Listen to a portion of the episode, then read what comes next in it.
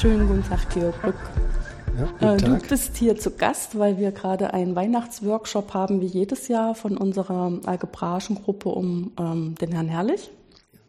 Und ich wollte die Gelegenheit ergreifen, mit dir mal darüber zu sprechen, was du heute vorgestellt hast als Vortrag. Da ging es um Drinfeld automorphe Form. Jetzt sind da so viele Wörter drin, wo sich wahrscheinlich keiner außer dir und den Kollegen was drunter vorstellen kann. Vielleicht als erste Frage deshalb, was sind denn automorphe Formen?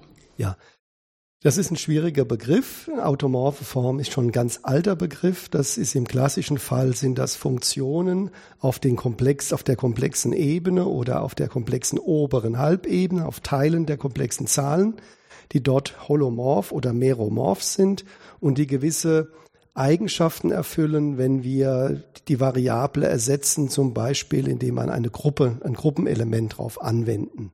Also die hat eine gewisse Invarianzeigenschaft unter gewissen Gruppen mit zusätzlich Holomorphie-Eigenschaften. Ja, Holomorphie-Eigenschaften sind ja eigentlich Eigenschaften, die sich darauf beziehen, dass bestimmte Ableitungen existieren. Ja, Das heißt, das ist ja eigentlich so was aus dem Feld, wo wir Analysis dazu Ja. sagen würden. Inwieweit ähm, kann denn das überhaupt zusammengepackt werden dann mit Gruppeneigenschaften? Naja, die Gruppe operiert auf den äh, komplexen Zahlen, zum Beispiel gebrochen lineare Operation. Das sind ja algebraische Objekte. Und man kann dann überlegen, ob sich die Funktion ändert. Nehmen wir mal an, ich habe eine Variable z und frage mich, was passiert mit z plus 1? Das ist der allereinfachste Fall. Und wenn die Funktion denselben Wert hat für z und z plus 1 für jedes z, dann ist sie periodisch. Ja, und so kann man nicht nur jetzt z nach z plus 1, man kann eine beliebige Matrix auf z anwenden und kann sich fragen, was passiert mit dieser Funktion an dem neuen Wert? Hängt die von dem alten Wert ab? Die Holomorphie kommt dann noch, kommt dann noch dazu. Die ist aber zunächst mal bei dieser Invarianz gar nicht gegeben. Das ist eine zusätzliche Struktur. Eine zusätzliche Struktur. Ja. Mhm. Ich meine, das ist ja auch so ein Knaller, wenn man ähm, die Theorie macht, also im, zum, so im Sinne der Funktionalanalysis und dann Funktionentheorie äh, für komplexe Variablen, dass diese Eigenschaften, die mit den Ableitungen zu tun haben, auf einmal so stark in die Struktur der Funktionen eingreifen. ja. Also sprich diese Holomorphie zum Beispiel, Ja. dass es unendlich viele Ableitungen gibt, legt die Funktion ja schon ganz stark fest. Mhm. Ist das was, was sich jetzt auch günstig darauf auswirkt, dass du versuchst, da Gruppeneigenschaften drauf anzuwenden oder hat das damit gar nichts zu tun? Also eigentlich sind die Holomorphie-Eigenschaften stehen nicht so sehr im Mittelpunkt. Es stehen eher die Operationen der, der Gruppe im Mittelpunkt. Ja, Vielleicht sollte man noch sagen, das ist eine ganz alte Theorie, äh, wo eigentlich die Algebra sich entwickelt hat aus der Analysis. Wenn ich so, ich sage mal ein Stichwort, das kann man nachschauen im Wikipedia oder sonst wo, wenn man die Weierstraßschen P- und P'-Funktionen nimmt, sind das Funktionen, die man gefunden hat, weil man zum Beispiel Längen von Ellipsen ausrechnen wollte. Man wollte also Integrale über diese Weglänge ausrechnen, man wollte also die Länge von Ellipsen ausrechnen, hat gesehen, das geht nicht mit den klassischen Funktionen Sinus, Cosinus, E-Funktion, man brauchte eine neue Funktion. Und diese Funktionen, der hat Weierstrass entdeckt, das sind die Weierstraßschen Funktionen. Diese Funktionen erfüllen eine algebraische Gleichung. Und diese algebraische Gleichung nennt man dann, nur vom Namen her, weil sie mit Ellipsen zu tun haben, elliptische Kurven. Also das heißt, Funktionen erfüllen eine Gleichung und da kommt die Algebra dann rein. Und davon werden ganz viele Funktionen abgeleitet und unter anderem eben auch diese ganzen automorphen Funktionen. ja. Was macht denn jetzt Automorph aus dabei? Ja, automorph ist eben dieses Verhalten bei Operationen der Gruppe, wie ich Ja. schon sagte. Und was ist dann das Verhalten konkret?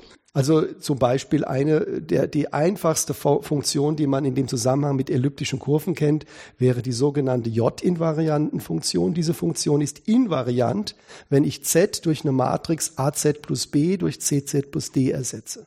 Die hat denselben Wert. Und a und b und c, d müssen ganze Zahlen sein. Das muss man also noch festlegen. Und wenn man also ganze Zahlen so einsetzt, dann kriegt man denselben Wert, als hätte man das Z nicht verändert. Hm, Das heißt, das ist auch so eine Art Periodizität. Genau, Nur ist Periodizität der Raum jetzt wesentlich allgemeiner. nicht nur in eine Richtung, sondern es ist eine Periodizität in mehrere Richtungen. Also wenn man das in einer Richtung kennt, dann weiß man, dass das eigentlich definiert ist nur in einem Streifen. Dann kann man es fortsetzen. Hier ist es in so einem Fundamentalgebiet definiert, was auch noch in anders begrenzt ist, nicht nur ein Streifen ist. Ja. Also sozusagen so eine Art Verallgemeinerung genau. vom Streifen im Eindimensionalen. Genau. Mhm. Ähm, welche interessanten Eigenschaften haben denn dann diese automorphen Formen? Weil im ersten Moment klingt das für mich ja so, als wäre das so eine ganz spezielle Eigenschaft, wo man gar nicht erwarten könnte, dass die so häufig erfüllt ist. Ja. Also das ist jetzt ganz naiv gefragt. Ja, das ist schon richtig. Also diese automorphen Funktionen haben zunächst mal eine schöne Eigenschaft, mit denen kann man gut rechnen. Aber, und jetzt kommen wieder ganz berühmte Sachen ins Spiel, äh, diese automorphen Funktionen hängen eng zusammen mit zum Beispiel mit elliptischen Kurven. Und das ist jetzt sehr, sehr technisch und sehr schwierig zu erklären. Äh, dieses berühmte Fermatsche Problem hängt letztendlich mit gewiss Existenz von gewissen automorphen Funktionen zusammen. Also man guckt sich erst an, ob es elliptische Kurven gibt mit gewissen Eigenschaften. Und wenn man weiß, dass diese elliptischen Kurven mit einer automorphen Form in gewissem Sinne was zu tun haben, dann kann man zeigen, dass dieses Fermatsche Problem keine Lösung hat. Also das ist sehr schwer jetzt so mit einem Satz zu erklären, aber das ist alles sehr verwoben und äh, das wäre so das Highlight, was man immer in der Öffentlichkeit auch so sagen kann, weil das weiß man vielleicht, dass das Fermatsche Problem äh, jetzt gelöst wurde im Ende vor einigen Jahren. Ja. Ja, ist so eins von diesen, äh, was auch in die Öffentlichkeit getragen worden ist, ja. weil man das Problem so schön leicht erklären kann, ja. aber die Lösung halt so schrecklich kompliziert genau. ist. Die Lösung setzt viel voraus und eben auch viele, viele Arbeiten von vielen Leuten. Und ich sage dir, das geht zurück bis, ich weiß nicht, mindestens 19. Jahrhundert, wo man damit anfing. Ja. Ich meine, das ist ja auch klar, das ist ja auch schon vor langer Zeit formuliert worden. Hm. Und eigentlich sind ja auch diese ganzen Teilbarkeitsgeschichten auf die das ja letztendlich auch so aufbaut, auch wenn es eine komplexere Fragestellung mhm. ist, sind ja Fragestellungen, die uns schon sehr, sehr lange umtreiben. Mhm. Also auch weit zurückreichen. Ja. Ähm, wenn du jetzt ähm, automorphe Formen anschaust und dir diese speziellen Drinfeld-automorphen ja. Formen anschaust, ähm, was macht das Leben ähm, damit jetzt ähm, interessanter? Also was haben die für Eigenschaften? Also zunächst mal wird jetzt der, die ganze Sache nicht mehr über den ganzen Zahlen betrachtet, sondern über Funktionenkörpern. Das ist eine gewisse Verallgemeinerung in, auf einen anderen Fall, äh, wo man vielleicht hofft, dass man Erkenntnisse gewinnt, die dann auch wieder für den Fall von über den ganzen Zahlen gelten. Also es gibt zwei Sachen. In der Mathematik werden oft auch Gebiete ergeben sich einfach als Folgerungen von anderen Gebieten. Und äh, natürlich sollten die immer in Verbindung bleiben mit den ursprünglichen Fragen, aber die ursprünglichen haben sich oft von den ursprünglichen Fragen dann doch entfernt. Ja, und der Funktionenkörperfall ist so ein analoger Fall, wo man vielen Sachen Analogien ziehen kann zu dem Fall über den ganzen Zahlen. Der äh, manchmal kann man auch zurückrechnen, aber der ist sozusagen hat auch ein gewisses Eigenleben entwickelt. Und in dem Fall äh, sind viele Sachen ein bisschen einfacher, zum Beispiel jetzt bei diesen automorphen Formen. Zum Beispiel sind das üblicherweise Reihen, mhm. während wenn man die Fourier-Reihen betrachtet, die Fourier-Reihen hier sind endliche Summen. Ja, das ist also alles ein bisschen einfacher. Man kann auch Integrale ausrechnen. Die Integrale sind hier meistens endliche Summen. Ja, die schreibt man auch als Integrale, haben die Eigenschaften von Integralen, sind aber eigentlich endliche Summen. Ja, endliche Summen sind natürlich viel einfacher als unendliche. Ja. Man muss allerdings das Konzept von Maßen und Integralen verstanden haben, um das richtig zu formulieren. Ja. Ja, ist klar, wenn das ähm, letztendlich dieselben Eigenschaften haben soll, muss ich das in den richtigen Rahmen übertragen. Mhm. Ähm, was ist denn eigentlich jetzt ein Funktionenkörper? Mal ganz platt gefragt. Ja, also äh, äh, jeder kennt äh, zum Beispiel aus der Schule schon, ich habe eine Variable x und betrachte ein Polynom in x. Und diese Polynome in x, die entsprechen so ungefähr den ganzen Zahlen. Ich kann die addieren, kann die multiplizieren äh, und ich kann die auch faktorisieren. Und wenn ich jetzt Nenner zulasse, also Quotienten von Polynomen, ganze, ganze Funktion oder rationale Funktion, Entschuldigung, dann entspricht das den rationalen Zahlen. Also dieser Körper hat ähnliche Eigenschaften wie der Körper der rationalen Zahlen. Und man kann da auch eben, so wie man Primzahlen kennt, kennt man Polynome, die nicht mehr weiter zerlegbar sind. Ja, und das gibt, das ist also eine sehr starke Analogie zu, von einer Primzahl zu einem, man sagt auch irreduziblen Polynom. Ja, typischer Beispiel, wir nehmen jetzt den Ring, den, Körper der reellen Zahlen und betrachten das Polynom x plus 1. Das ist nicht mehr zerlegbar, weil eben Wurzel aus minus 1 in den reellen Zahlen nicht existiert. Und das könnte so einer Primzahl 5 entsprechen. Ja, zum Beispiel. Nee, aber das ist eine, eine sehr schöne, also für mich jedenfalls gut nachvollziehbare äh, Analogie zwischen den Sachen. Mhm. Und es ist ja auch ähm, für uns immer so ein Urbaustein, dass wir versuchen, mit Polynomen möglichst weit zu kommen, um Sachen zu approximieren. Ähm, auch irgendwelche abgefahrenen Funktionen. Und ich meine, letztendlich macht ja auch so ein Taschenrechner nichts anderes, als zum Beispiel E-Funktionen mhm. auszurechnen, indem man dann die entsprechenden Approximationen genau. durch die richtige Reihe, die ein Polynom mhm. ist, darzustellen. Das heißt, die spielen auf alle Fälle in allen möglichen Teilen der Mathematik eh eine. In der algebraischen Geometrie, was man aus der Analysis oder aus der analytischen Welt kennt, meromorphe Funktion, Potenzreihenentwicklung, sind ganz oft, wenn man nur Polynome betrachtet, mit den gleichen Methoden berechenbar. Homologietheorie, Kohomologietheorie ist alles auch für Polynome machbar und die algebraische Geometrie ist zunächst mal etwas, was mit Polynomen zu tun hat. Ja. Und jetzt deine drinfeldautomorphen Formen, um da nochmal drauf zurückzukommen, ähm, sind jetzt mit solchen Funktionenkörpern und was haben die für Eigenschaften? Naja, die sind eben, äh, wie ich schon gesagt habe, Funktionen zum Beispiel, also Funktionen auf Matrizen, die bei der Invarianz von irgendwelchen Untergruppen sich vernünftig, also bei der Operation von irgendwelchen Gruppen sich vernünftig verhalten. Äh, ja, ich müsste jetzt die Formel hinschreiben. Ja, das, das machen wir dann in den Shownotes. Das macht man dann, dass ja. man mal so sieht, äh, ja. wie das typischerweise aussehen kann. Hat das auch irgendeine geometrische Interpretation vielleicht? Ja, äh, man kann den Raum, auf den die operieren, sehr stark, sehr schnell und gut geometrisch darstellen. Ich habe das eben im Vortrag gezeigt, dass zum Beispiel im Fall der GL2, was eigentlich dann wieder eindimensional ist, ist das Grundgebilde zunächst mal eine eine, eine, eine Gerade mit Punkten darauf oder, äh, und, oder einer Überlagerung davon. Also im Grunde ist es ein endlicher Graph mit endlich vielen unendlichen Wegen ins Unendliche, end, sogenannten Enden. Und wenn man eine Dimension höher geht, ist es nicht eine Gerade, sondern sind es Flächen. Die einfachsten Flächen sind Dreiecke, sind eine Ansammlung von Dreiecken, von Zellen. Und so kann man sich den ganzen Raum vorstellen als gebildet aus Zellen. Und letztendlich sind die Funktionen, wenn man die richtig definiert und wenn man die umformt, Funktionen auf endlichen Gebilden. Und das kann man wirklich ausrechnen. Man hat dann also äh, einen endlichen Graphen, endlich viele Punkte, endlich viele Dreiecke oder was auch immer und hat Funktionen oder sucht Funktionen mit gewissen Eigenschaften darauf. Und das kann man auch mit dem Computer ausrechnen. Ja, das heißt, äh, man kann dann das auf eine Fallunterscheidung äh, runterbrechen ja. und kann dem Computer ja. dann aufgeben, ja. alle Fälle Also man könnte es jetzt einfach brutal Fall zu Fall ausrechnen und der Reiz der Mathematik liegt daran, dass man Regelmäßigkeiten erkennt, dass man es zwar ausrechnen will, aber möglichst wenig einfach ein bloßes Durchprobieren, sondern man will gezielt durcharbeiten, äh, nacharbeiten und, und ausrechnen. Ja, das ist allgemein, was man in Mathematik macht. Man versucht, den, den Wust, den man hat, wo man jeden einzelnen Fall durchrechnen müsste, auf viele, diese vielen Fälle auf einzelne, wenige Fälle zu reduzieren mit Überlegungen, wo man die wenigen Fälle dann ausrechnet.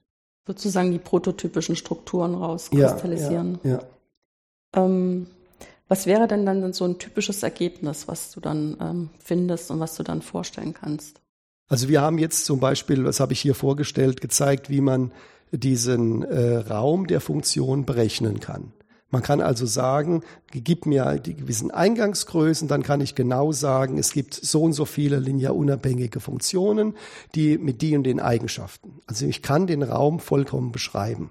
Mit Computerberechnung vorher überlegt, dass ich nicht zu viel rechne. Ja, ja?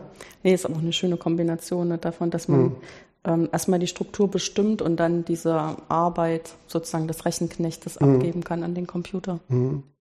Ähm, welche Fragen äh, stellen sich denn jetzt im Anschluss? Also Fragen, die noch offen sind und die sich in natürlicher Weise daraus ergeben, nachdem du jetzt sozusagen diese Funktion charakterisiert ja, hast? Also mit Hilfe der Funktion, jetzt kann man sich überlegen, was passiert, wenn ich diese Funktionen an gewissen Stellen ableite, wenn ich, äh, also muss erstmal sagen, müsste erstmal so eine L-Reihe bestimmen.